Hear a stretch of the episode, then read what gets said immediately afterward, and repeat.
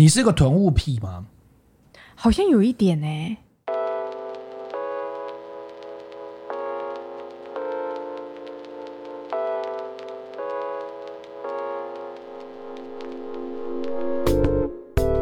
和你一起分享最美好的品饮时光，这里是喝吧葡萄酒。哎、欸，我没有想到你会是囤物癖，你会 say yes、欸。因为我也没想过这个问题，但突然有人问我，我突然觉得，哎、欸，好像有一点呢、欸。我只知道你会囤食物而已，就那你就是个蚂蚁，你知道吗？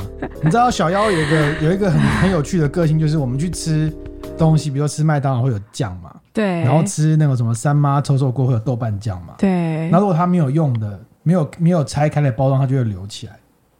什么真鲜的芥末，争鲜的酱油，对，然后还有什么各种。对，就是未拆封的酱料，只要没有吃，它就会留起来。哎、欸，你不知道以前我朋友来我家，就是我大学的时候租的房子套房，然后他来我家一打开那个冰箱，全部都是酱料包，没有别的东西。你有没有管理它的有效日期啊？没有。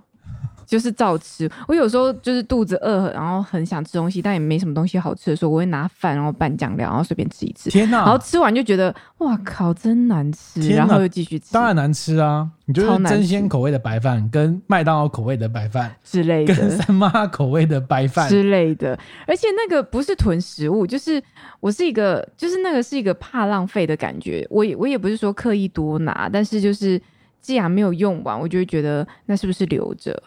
可能之后会有需要这样子，所以就留着。囤物癖，然后你还会囤什么？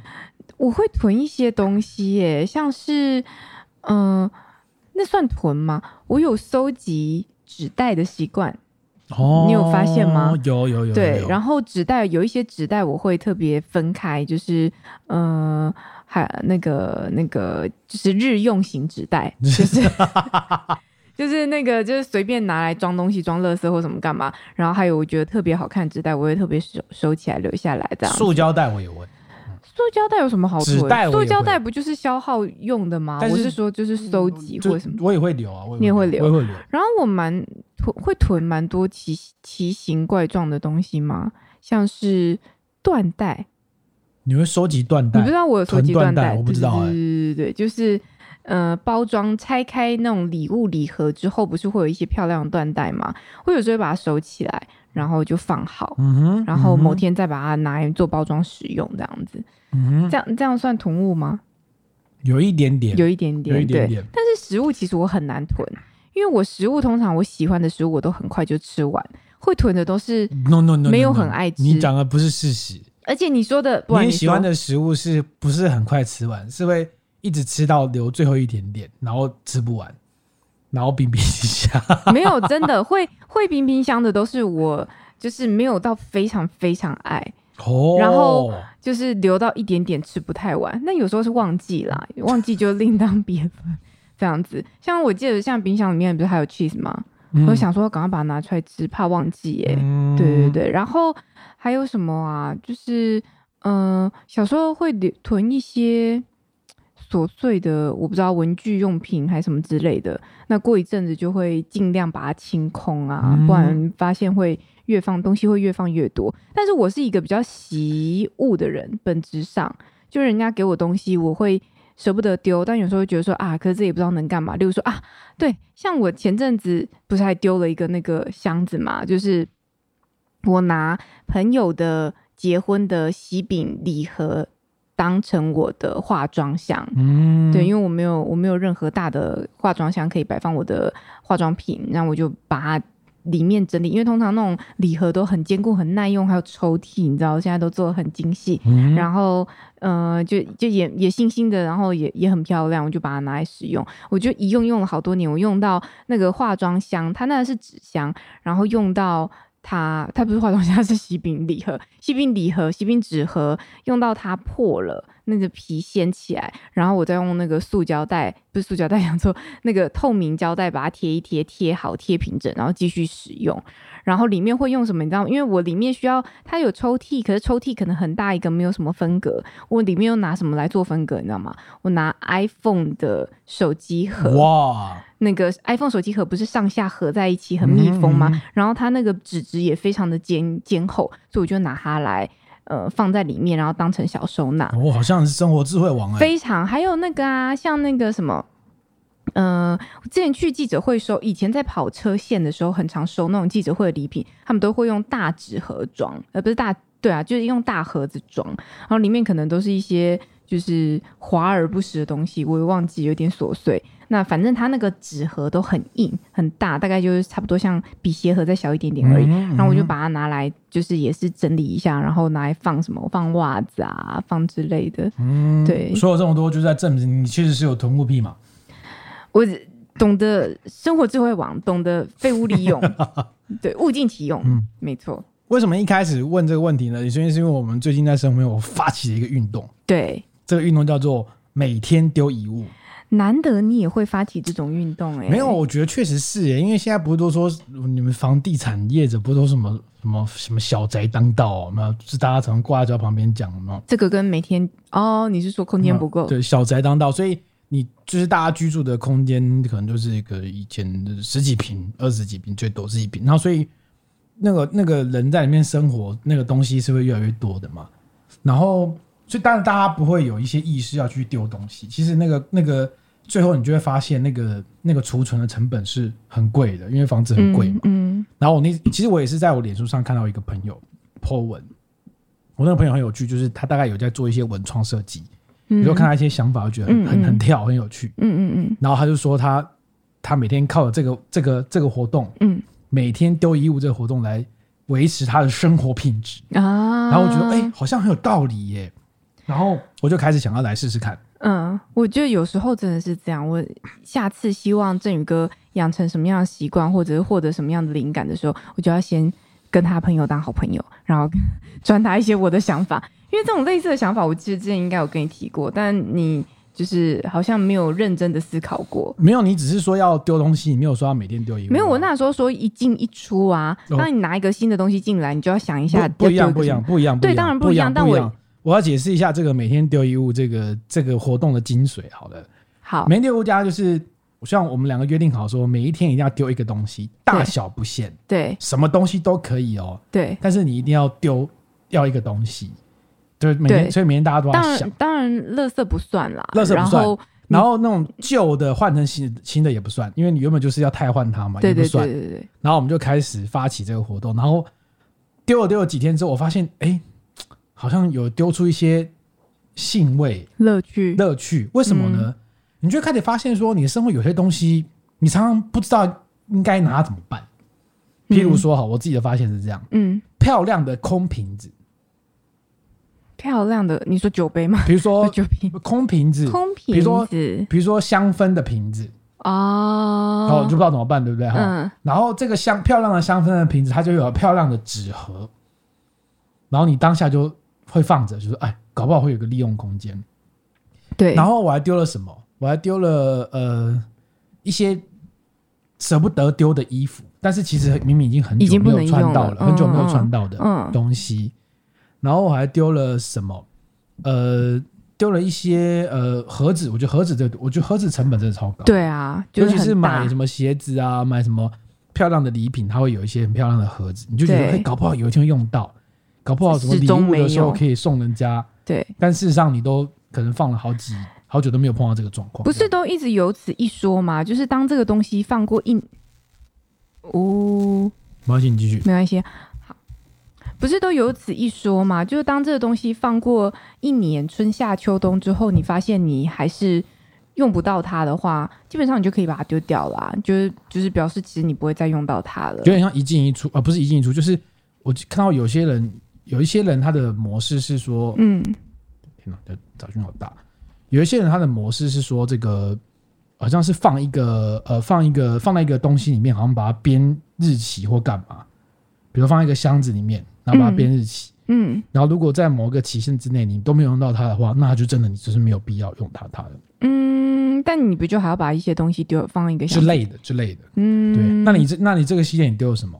我丢了一些奇怪的东西，就原本可能我不舍得丢的，例如说，呃，很久已经几乎没有在用的手机脚架，对不对？那个东西，哦、对，对对对，因因为它看起来很难用啦，然后但是又是好好的，对，但它完全对对对对对，但它完全是好的，然后也可以使用，嗯、然后但是放着其实好像也没有在用了，所以就觉得嗯，好吧，那不然把它丢掉，嗯、然后我还丢了，有送出去啦，就直接把它送掉，因为我参加那个在玩那个政务社团，就直接把它送掉，嗯，对对对，我送了假睫毛。用不到的假睫毛，用不到的假睫毛，而且整盒就是新的，上睫毛、下睫毛。因为以前年轻的时候都一直粘假睫毛，然后后来再过一阵子就开始流行接睫毛，嗯、所以后来就是会去给人家接睫毛，但是很偶尔啦。我就是出国的时候啊，爬山的时候就跑去接睫毛嘛，对，那就不太会自己再粘假睫毛了。那假睫毛放很久了都没有再用，我想说，而且都是全新的，我想说那就送人。然后还有那个刷剧组啊。就是小的刷剧组也没有在用的，就送人，就就就送出去，那个都是还是可以用的。那如果觉得不能用，就就直接丢掉了，这样，所以也丢了不少东西。我现在还要丢一台音响，嗯，对不对？你有发现说这个活动改变你生活什么吗？我觉得比较不要，就是不要再舍不得了，因为那个舍不得也没有什么意义。对啊，你再过，你再过一年、两年，再过五年。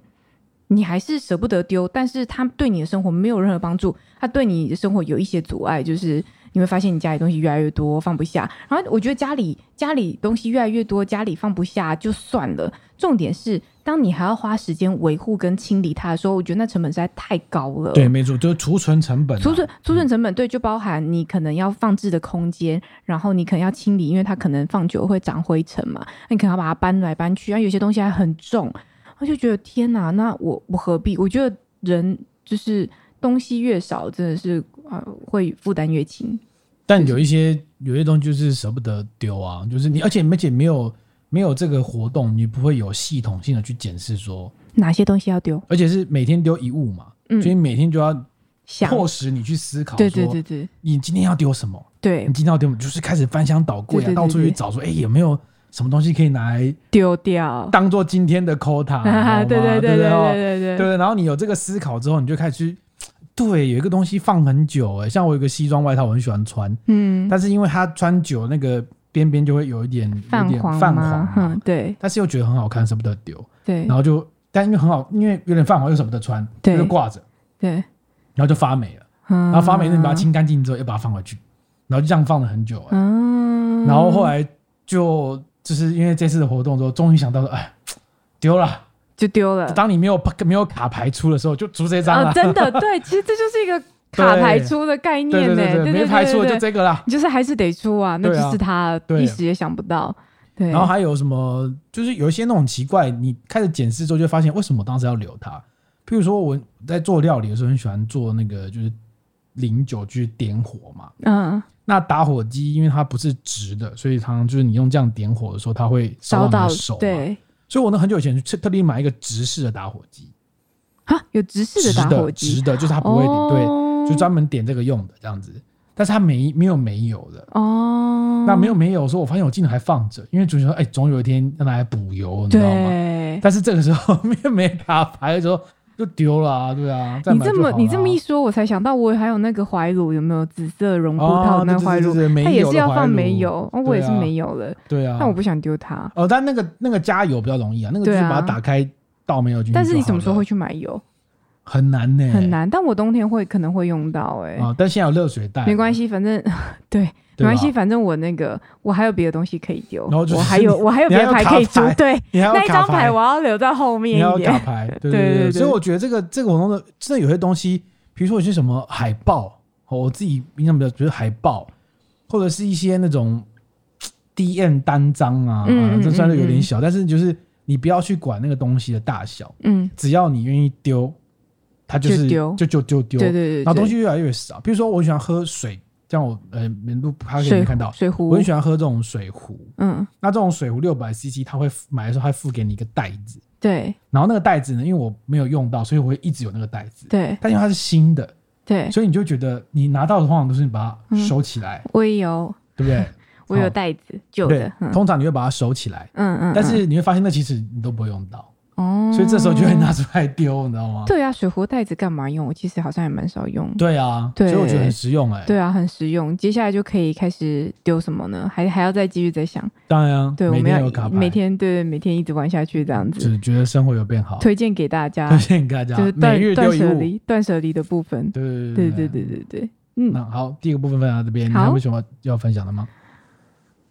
嗯，哎，我刚刚有想到什么？哎，没有，没有。好。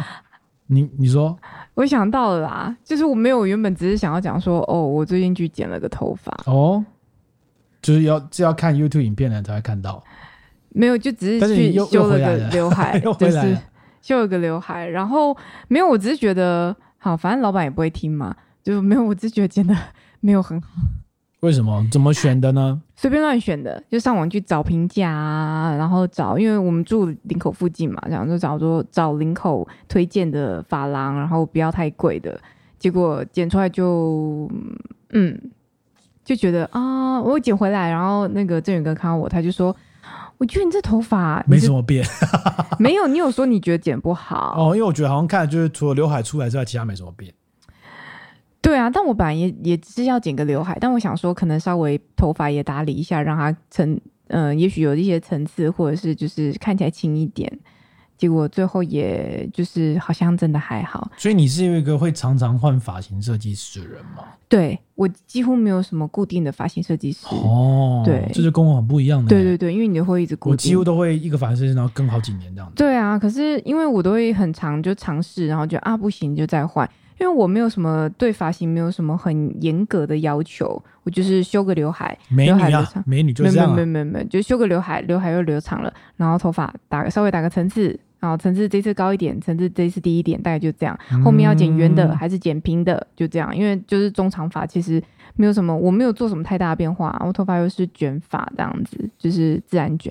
对啊，所以就就我觉得技术门槛不高，我也不会去倾向于找太贵的设计师来剪。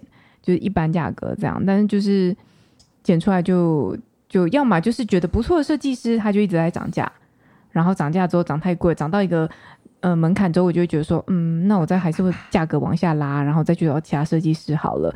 那再去找其他设计师的时候，有可能就会遇到地雷这样子。我自己的我自己剪头发的心得是，我觉得这个找发型设计师很磨缘分诶、欸，也不说缘分，嗯、就是那个就是我们不是。不是发型专业嘛，所以所以通沟通会有一些抽象的语言，有点像我们在做侍酒师一样，没有？就是对方想要喝什么酒，不代表他真的想喝，搞不好他有一些想象是理解错误的嘛。啊、对。所以你跟设计师他的频率有没有对，嗯，就会是在沟通的时候，他能够了解你的头发，然后、嗯、然后剪出一个你想要的发型。嗯嗯嗯嗯，就会是一个关键。所以我好像。会会很吃这一个，在意这个事情。我以前有一次跟一个设计师在在那个呃公馆，然后也跟一阵子很久，嗯嗯、但是每次剪头发剪剪剪剪，然后可能某几次，可能我第十一次或第十二次，你就觉得哎，好像跟现在剪的不一样，就有一些不满。嗯，然后你说那我换一个好了。就有一次我就上网去搜寻一个设计师在西门町，对，就跑去那找那设计师。好，然后这很有趣，就是那个设计师那个男是个男生，我记得。然后就开始沟通啊，想要的头发要干嘛之类的。嗯、因为我有一个罩门，应该叫罩门。嗯，我有美人尖。嗯，那这个美人尖会有个问题，就是当头发留长了，就是你刘海变长的时候，你会被迫要分边嘛。嗯嗯。但是因为我美人尖的关系，所以那个分头发分边中间那个地方会有些细毛。嗯。因为美人尖是尖出来的，嗯、所以它中间那个你分分边的中间那个地方，它会有一些。一两根的话会只停在那个地方，嗯，会你说会刺出去的，不左右不右，就是在中间脏脏的这样子。哦、然后那个设计师就觉得说，嗯，那我把你剃掉。他把我美剃美人尖吗？对，把美人尖剃掉。天哪，这好，对对对。我然后我说可以吗？他说你相信我这一次 啊，别出心裁啊。对，对对，他就把我剃掉了。然后我就没有再找，下下次都没再找他了。剃完之后变怎样？就很奇怪，就是你会觉得原本那个地方就是。不见了，而且它还是会长出来啊！对，还是会长出来。啊，长出来不就一样？就是长出来会开，会有短短的毛这样子，嗯、就很奇怪。天哪，好奇怪，怎么会有设计师想这样做？对啊，而且你看，你剪一次头发要一两个月耶，如果这个剪失败，剪错出错丑一两个月，嗯，对不对？所以后来就那个，还我还碰过设计师，我跟他讲说我的这个头顶会塌，嗯，因为他是把我头顶用烫的。哦，对，这很多设计师会这样做，但是烫超怪，因为你你你知道烫完之后，你就明显是你头顶那一撮的头发的那个 Q 度跟其他不一样，所以看起来像两层，你知道吗？对，我想说，嗯，怪怪的，然后也是再也没有找他。哦，因为你也踩过这么多雷哦，有啊，有踩过啊。因为我想说，你后来设计师都很久很久，所以后来就就会回头去跟同一个设计师，然后一直，然后后来中间换过一次嘛。嗯，那我现在的设计师是为什么找他？是因为看过他的资历，是他剪过很多乐团人的头发。嗯，然后我觉得好像就是你在跟他交谈的时候，那个那个频率会比较对。嗯嗯，然后他就比较知道你可能比较接近你想要什么感觉。嗯嗯，我觉得好像是这个，我比较特别吃这个，所以我就不太喜欢换。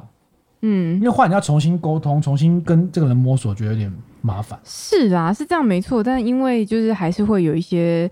就是呃，相对我来说，我觉得会有一些预算考量或什么，就不太会，啊对啊，因为它设计师的价格也会一直往上涨，嗯，是哦。然后再加上，因为我是我剪发的频次很低，就是我可以撑很久这样子，头发长得很慢，嗯、所以我不会不会有那种跟设计师呃培养出长期的信赖关系，因为我可能是例如说三个月或半年才去找他一次。所以你有跟设计师交过 FB？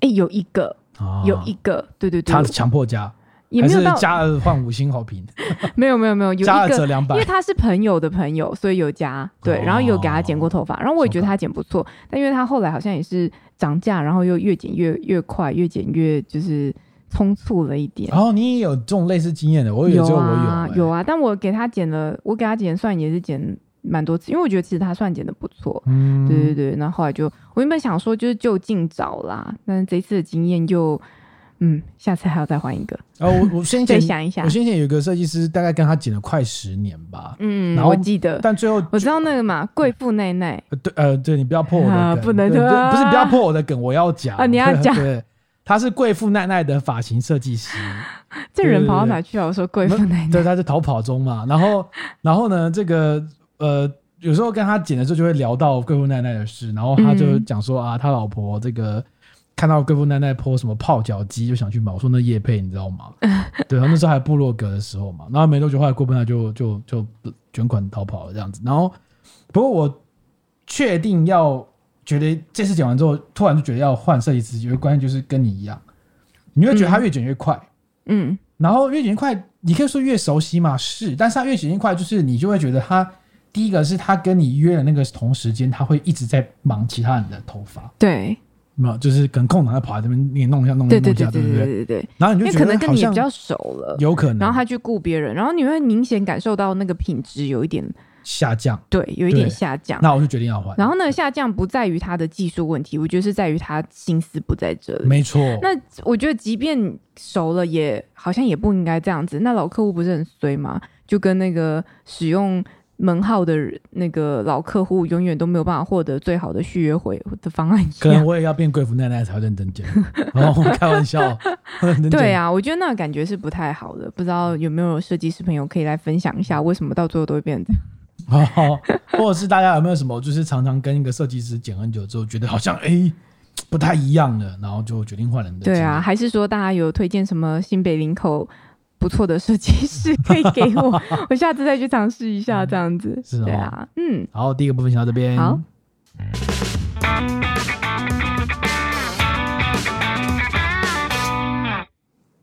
喝酒了，又是哎呦，这是什么？喉咙优异吗？喉咙优异。喉咙优异。嗯，喉咙优异有发酵味。喉咙优异本来就是酒，好不好？喉咙优异是果汁啊。对啊，这是喉咙优异吧？为什么会长这样？你说？因为他是喉咙优异啊。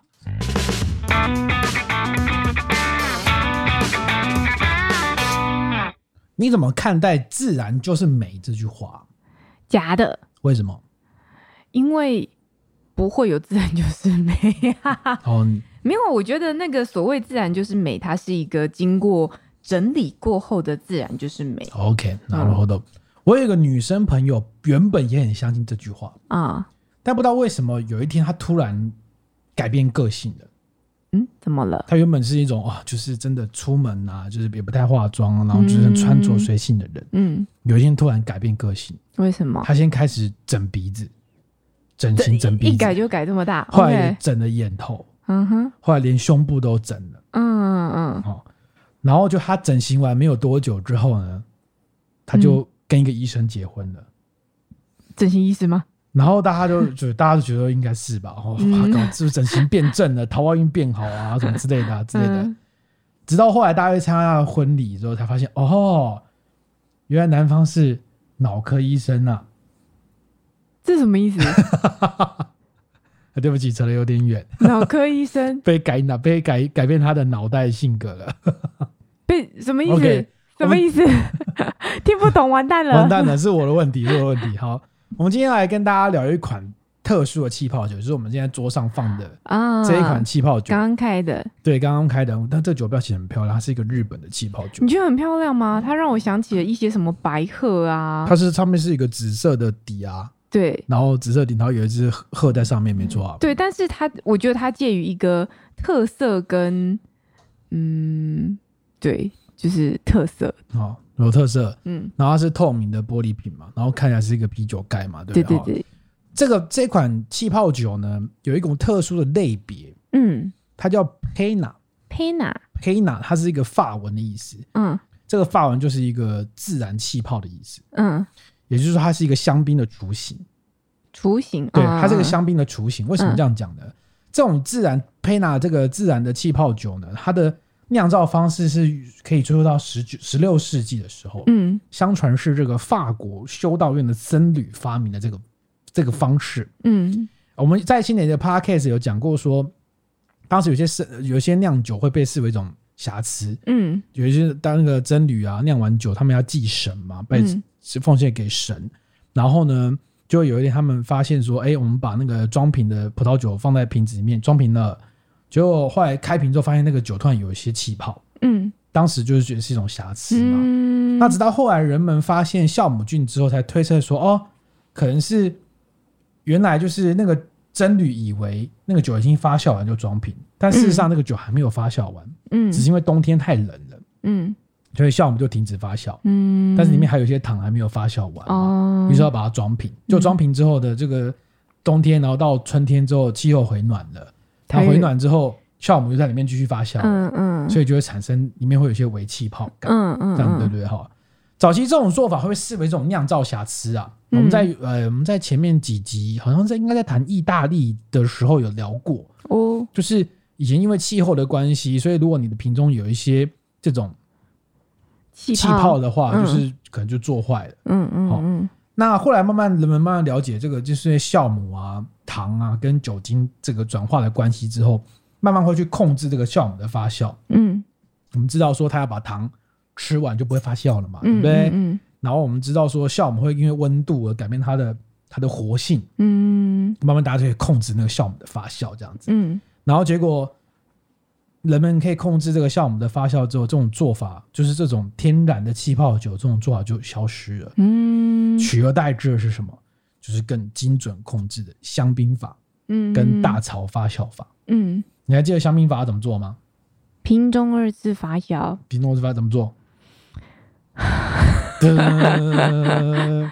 就是就是就是就是，哎、欸，它是继续添加酵母吗？跟糖有，然后让进让它在瓶中继续发酵啊，嗯、然后发酵完之后再把那个再出渣啊，嗯哼，然后再。再那个装瓶，再装瓶，越讲越心虚，不完全正确，不完蛋了，完蛋了。没有，大概就是香槟法，目前我们大家理解，只要瓶中二次发酵，很很热，是不是？他的做法，因为我现在精神状况不好，突然问我这个问题，然后你知道考完很久了，所以就是有点忘记。赶快 Q 你，香槟法它的酿造方式就是，呃，你酒发酵成发酵完之后。发酵完成一般的葡萄酒之后，对，它又添加了糖跟酵母跟一些酵母粘着剂，放在瓶子里面继续发酵，跟酒，然后把它盖起来嘛，让酵母可以在里面继续吃一些新增加的糖，对，然后发酵，然后让它的酒精浓度大概就增加个一点五帕左右，嗯嗯嗯，然后会产生一些气泡，然后然后酵母吃完糖之后，它会变成一些酵母渣渣，嗯，然后那个香槟法就要让这个渣渣跟那个酒这边泡大概一两年的时间，嗯，让它产生一些这种饼干的风味，然后最后呢，再用这个那个把那个瓶瓶子的那个渣渣呢，把它凝结集中在瓶口上，把它快速的急冻之后，把它排出去，排出去，对，再添加糖。然后再把它装瓶，就变成我们现在的香槟嘛。对嘛？我觉得我只是讲不完整。OK，好，没关系。好，对，那也就是说，你看啊，香槟法出现之后呢，后来啊，这种慢慢开始兴起这种现代的酿酒学派，就是我们现在喝到的葡萄酒，大部分都是现代的酿酒学派去 去做出来的风格。嗯哼，这种以波尔多为首的这种风格。那什么叫现代的酿酒学派呢？除了强调干净之外呢，他们也强调开始使用商业用酵母。好，商业用酵母就是它不是用野生酵母，它就是说我去另外买那个酵母粉啊，然后然后来放在酒里面，然后让它来发酵，额外添加的部分啊，嗯，哦，然后再用控透过精准控制温度来控制发酵，嗯，举例来说好了，像我们曾经聊过的薄酒来新酒，嗯，它不是说闻起来会有一些，当然会有说有一些酱油啦、草莓果香，或是有人会说是香蕉油的味道这种，嗯，对，其实它的固定配方。除了用二氧化碳浸渍法之外，它还固定会使用一个酵母粉，叫七一 B。哦哦，它编号吗？对对对对对，就像商业编号，像色素编号一样。它固定使用这个七一 B 这个干燥酵母粉搭配二氧化碳浸渍法，就会出现这种味道。嘿，是哦，是一个 custom 的版本，你知道吗？不是 custom，就是一个制式的套路公式就对了，对哦。那你就知道嘛，很多薄酒来的新酒，嗯，你可能在某个层级里面喝到的就是。哎，大家味道好像都差不多。对对，哦，也就是说，这个做法呢，让大我们来大量生产品质稳定的葡萄酒成为一种可能，就是大家可以商业化生产，一直生产很多葡萄酒，然后品质都很稳定，不会有什么变化，然后味道都是可以预期的。嗯，好，这是这是葡萄酒现在普及的原因。嗯嗯嗯。但是随着普及之后呢，也引引发了另外一派的批评，就是说千篇一律。缺乏风土差异，每一瓶都长得一样。嗯，你还记得吗？嗯、我们我们呃喝葡萄酒的人最常会认知说，哦，这是波尔多风，波尔多 blend。嗯，波尔多 blend 就是做出波尔多 blend 的风格，嗯，严肃感啊。然后为什么叫波尔多风？你你可以简单描述一下波尔多风的酒会长什么样？就，就是它可能会有比较多的单宁嘛，对，然后色深，色深嘛，然后。严谨嘛，对，比较严谨严谨一点嘛，对，对，对，然后通常就是卡本内苏维浓加梅洛嘛，对不对？哈？然后你会发现，这种波尔多风除了波尔多之外，美国也有，智利也有，阿根廷也有，日本也有，澳洲也有，就是大家都做一样的样子，对，对，然后就会大家被他批评这样子哈。于是当这个酿酒这个千篇一律的风格批评之后，就有一个反动势力，嗯，反动势力就是出现这样。自然酒，嗯，我们在 EP 八十二曾经聊过自然酒跟自然动力法的这个差异吗？呃，就是自然酒跟自然动力法这个典故。哦，好，那 如果有兴趣，可以再回去听八十二集，就是那个牛角配方的部分。对对对对对，没错哈。那出现自然酒这种复古风格，这个自然派自然酒它大概是什么样的？这一这一派啊，自然酒派。他强调就是要尽量减少人为干预来酿造葡萄酒，嗯，对不对？嗯，那大概在酿造部分可以展现成什么？比如说，我们刚刚提到，一般现代风格就用商业用酵母，嗯，所以自然酒就告诉你要用原始原生的酵母，嗯，就是直直接附着在葡萄皮外面那个酵母，我不再额外添加的，嗯嗯嗯，好，然后或者他们因为酿酒过程当中你会接触到氧气，它会酸掉，所以一般的酿酒会添加二氧化硫，嗯。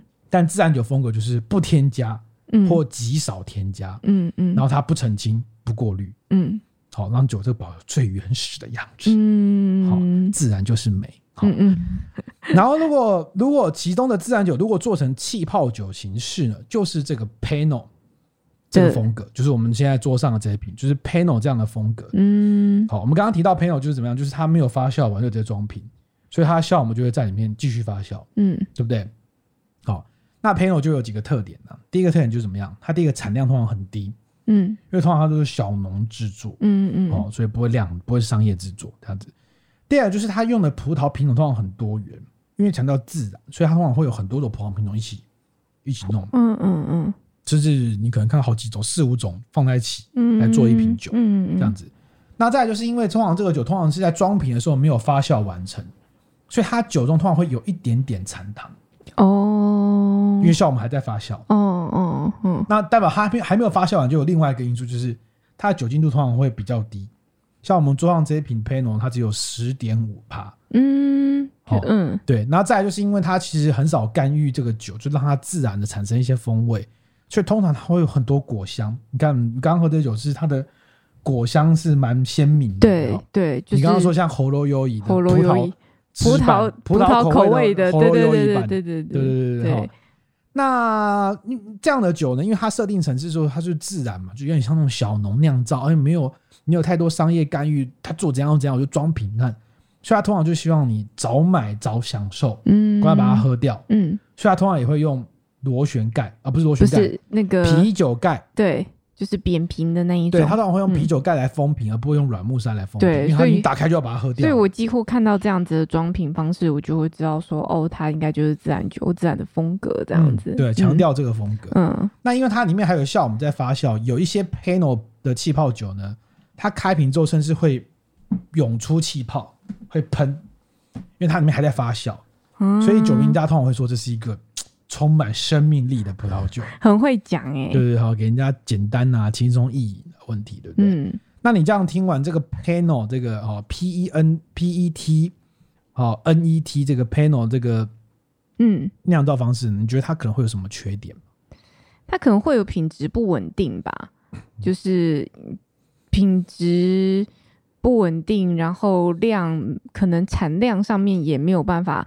做大没有办法有商业规模，那呃，我不太晓得它会不会有每一每一年每一个状况可能量大量少，就是不好抓等等的，嗯，然后再就是，那我不太确定它的保存上还是反正它就是要你新鲜意饮，所以也不用也不用成年了，嗯，那不用成年也不管成年，它可能是不是相对来说这一款类型的酒，我们就比比较不用。也不会去感受到它的三类香气这样子。嗯，OK。哎、欸，不过你刚刚讲的时候，我发现我的稿有写错一个地方。哪一个地方？我想说奇怪，它名字叫 P 呃 P E T N E T，应该叫 Pena，为什么我一直说它 Pinot？你前面讲 Pena，只是，然后你后面就一直讲 Pinot，所以我想说，啊，到底 Pena？因为我觉得 Pinot 听 Pinot 听起来比较好听。你干嘛自己乱帮人家改名？啊，它叫 Pena，Pena，难怪我。推它的原文之后，觉得前面讲佩纳，他叫佩，他叫佩纳。好，跟着你刚刚你刚刚提到没错，就是因为他在装瓶的时候呢，他还有活酵母。嗯，这跟十八天台啤不一样。哎，十八天台啤也也有，十八天台啤里面也有酵母。哦，对对对对，所以所以他还告诉你，他必须要低温运送啊。哦，就是你十八天台啤跟金牌台啤的差异就在于这个酵母的味道不一样。哦，因为因为金牌台啤它的酵母已经。已经过滤掉了，嗯嗯嗯嗯，但十八天还有，对哈，这差异在这边。那 OK，那也就是说，像这个 Pena 呢，因为它里面还有活酵母，这个就是一般现代酿酒学最不想做的事情。它送到这个这个酒厂，呃，送到消费者手上里面呢，它还有这个活酵母，活酵母，所以它可能会发酵。嗯，哦，那发酵就会造成品质不稳定，那就有个问题，就是说。你我们刚刚提到说它可能还有一些残糖嘛？对。但有的消费者如果把它买回家，它其实还有可能继续发酵哦。对。比如说你三个月后你再喝，状况会不一样，可能它就没有甜了。嗯。气泡可能比较多一点点的。嗯。好，所以它就是还在浮动当中这样子。所以一般大家来说，那那我有问题，就是如果有酵母的话，酵母是可以喝进去的。可以啊。嗯。因为它不会在你肚子里面发酵。我们看，因为胃酸会把它杀死。我们看得到吗？看不到，看不到，看不到，看不到，看不到。好，因为很细嘛。好，你继续。对，然后呃，所以一般来说，就是希望大家买这个 Pena 葡萄酒回去呢，就是尽量赶快把它喝完。嗯，因为它再放，它可能会发酵，然后它的糖如果被吃光了，那这个酒的果香也会跟着一起下降。好，那风味会变得比较平白。嗯，这是一个。Pena 必须要注意事项，这样子。嗯嗯、不过 Pena 的风格对我来说啦，我觉得，我觉得它就是一个，呃，我觉得它是一个很 chill 的风格。怎么样？即开即饮。对，而且而且它比一般的自然酒还可能更平易近人一点。现在很多人聊到自然酒，大家就觉得哦，酸，然后品质不稳定，怪味道。嗯。哦，但是 Pena 呢，因为它还没有发酵完，然后它通通常它会有很棒的果香，嗯，然后它会有些气泡，嗯，所以让你的口感上也变得比较对，比较丰富一点。对，然后气泡就我觉得它好像又可以掩盖一些东西。对对对对对对对对，没错哈，没错，对。所以我觉得这个其实还蛮推荐给大家。那目前呃，有的酒庄会在上面标 Penna 哦，或是标传统法啊，一个意大利语。或是标祖传方法这种古语，那目前主要有会生产 Penna 的葡萄酒产区，大半是法国的罗瓦尔河、意大利跟澳洲有一些 Penna 的葡萄酒。嗯，但是我们今天录音的时候开的这瓶厉害啦，它是日本的。对，我刚刚看到它后面写日文，我想说，嘿，是日本的。对，难怪酒标长这样，一个一只白色的风格嘛，对吧？其实 Penna 在当地要喝应该很便宜啦。嗯、呃，是吗？就因为它，你第一它不用过，它不用过桶，嗯，它没有发酵，成本很低，所以它时间成本很短这样子。嗯、然后，不过因为台湾进口的关系，通常价格略高了，对啊，大概六百到两千不等哦，其实比当地略高一点点。嗯嗯嗯。然后，台湾的威石东酒庄，它的小威石东好像是 W one 跟 W two，嗯，就是采用这样的酿造方式，配纳酿造方式。哦，理解。当然有人批评了，觉得这是一种半成品，嗯，就是你其实没有做完哦，你还在发酵的给我装瓶，然后卖给我，OK，surprise，你要 surprise，OK，嗯，对。所以今天跟大家介绍这个 Penna 葡萄酒，我觉得这支不错啊，但当然也是要看价格。怎么样不错？就是像你讲的，充满新鲜的果香，然后它的气泡会让它的。就是入口的丰富度更多，然后嗯，闻起来我觉得感受上，它的确还是有那种自然酒那种风格，那种比较野的感觉，但不会像自然酒，像我比较常喝到的自然酒那样的酸度，挥发酸的那种感觉，那种刺激性，让你觉得哇，这个真的是哦，可能有点难入口。嗯嗯，这个这支就不会。就日本人想要野一点，大概只有这样而已啦。啊。也野不到哪去，不错，我觉得这样不错，这样就够了，差不多，我们意思意思有到位就好。对，认真认真要叛逆的时候，哦，大概我要叛逆，我要叛逆，我我不吃饭，你知道，只有只有做到这个程度而已。真可爱。对啊，美国说我要叛逆，我叛逆，我拿枪去校园扫射，然后就不一样。日本就是我不吃饭，可能就是大概这种感觉。对对对对对对，那回到我们一开始讲的那个嫁给脑医生的故事。我觉得这样子讲好了，我们一般人会说“自然就是美”这句话到底隐含了什么假设？就不自然就不美？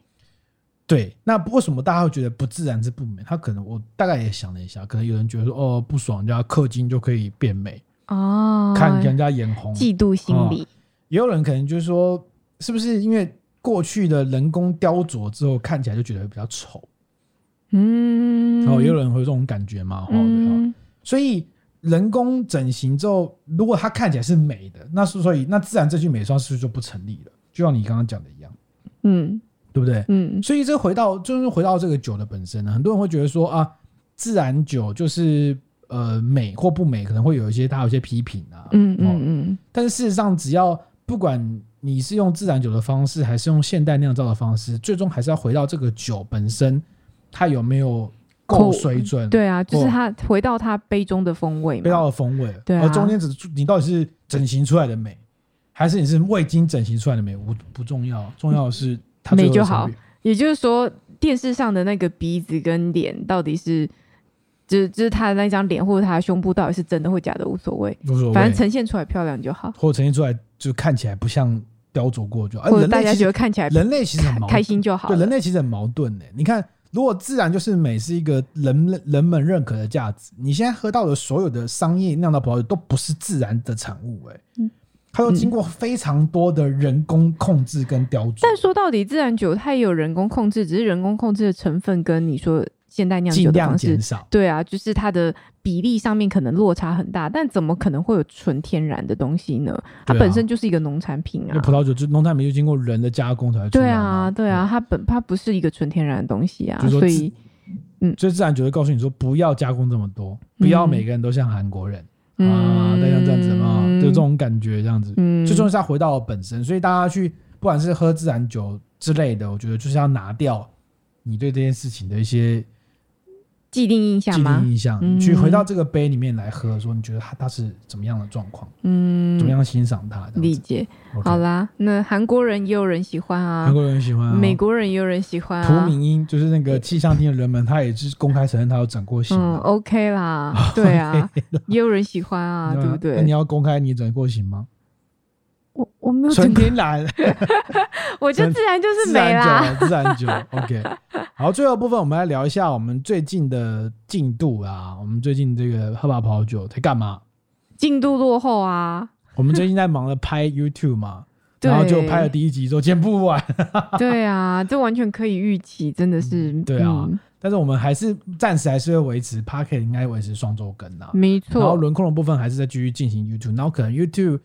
可能会累积个两三集之后，就会开始上线。你都要先喊，我好害怕。先喊，先喊，好吧。但我觉得企划很有趣，剪现在看也比较痛苦。